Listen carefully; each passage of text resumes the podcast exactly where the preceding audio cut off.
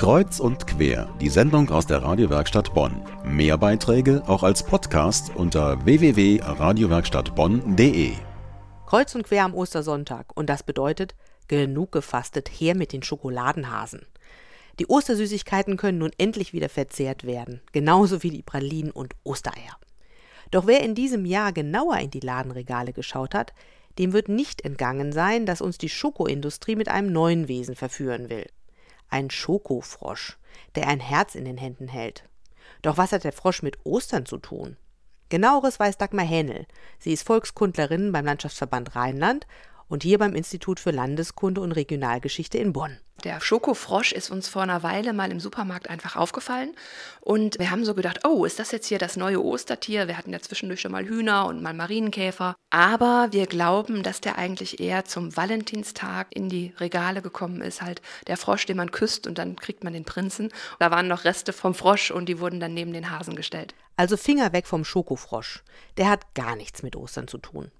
Dann doch lieber den bewährten Schoko-Osterhasen kaufen, da ist man auf der sicheren Seite. Denn innerhalb des volkstümlichen Osterbrauchstums ist der Osterhase das Symboltier schlechthin. Es wurde schon viel spekuliert, warum gerade Meister Lampe die Ostereier bringt.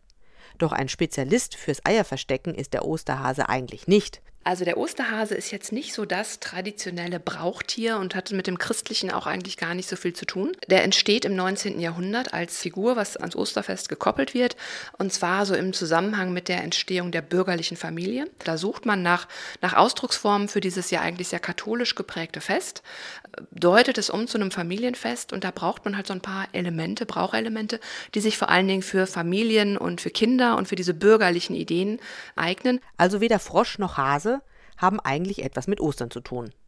Gibt es überhaupt ein wahres Ostersymbol? Ja, sagt Kundlerin Dagmar Händel. Es ist das Ei. Das Osterfest ist halt eben das zentrale christliche Fest mit einer theologisch ja sehr schwierigen Botschaft, halt eben von Tod und Auferstehung, was der, der Alltagserfahrung vollkommen widerspricht. Und deswegen haben Menschen dafür ganz viele Bilder gefunden und Bräuche gefunden. Und das Wichtigste ist das Ei. Das Ei, was kalt ist und aussieht wie ein Stein und tot ist, aber wenn das Huhn lang genug drauf sitzt, kommt da ein Küken raus. Also das ist das Zeichen für Leben, Leben aus dem Tod und damit halt eben auch für die Auferstehung.